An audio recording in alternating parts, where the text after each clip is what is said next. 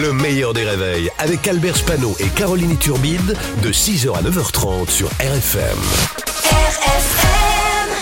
Limité à 80 avec Pascal Atenza sur RFM. Bonjour Pascal. Bonjour Albert, bonjour Caroline, vous avez passé un bon week-end Salut Pascal, très bon week-end et puis voit. surtout on avait hâte d'être lundi Ah, pour te aussi, revoir. je suis content. Revoir la personne.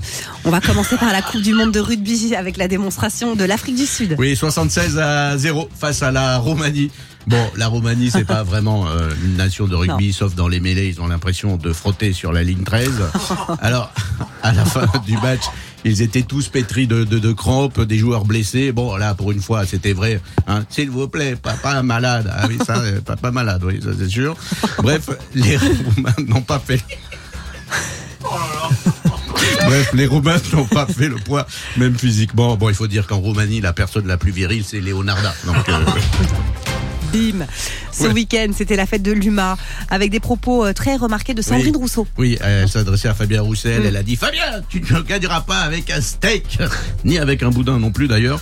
Alors, on a, on a- on a- eu des phrases qui sont restées dans l'histoire. Je crois aux forces de l'esprit. Mitterrand, la maison brûle et nous regardons ailleurs. Chirac, Yvonne, j'ai faim, De Gaulle. Si, il l'a dit à un moment, je sais pas quand. Forcément, il a- forcément. Il a dit un jour. Et là, tu gagneras pas avec un steak. Alors, elle- elle a vraiment un problème avec la viande, euh, alors que dans la connerie, elle agit comme un boucher. Il y en a un peu plus, je vous le mets quand même.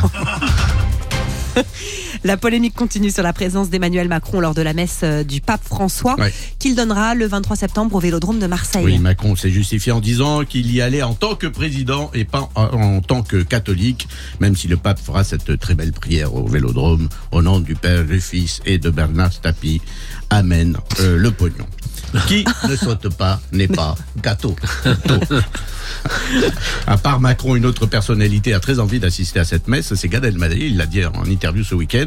Alors vous savez, il a découvert la religion euh, catholique il y a, il y a- il y a peu de temps.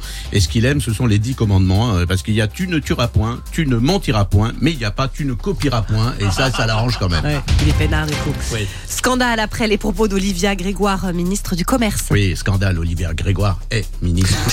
vous, vous la connaissez, c'est cette ministre, il y a une voix très très rauque, très très grave, hein, c'est la voix que euh, Gabriel Attal aura quand il aura mué.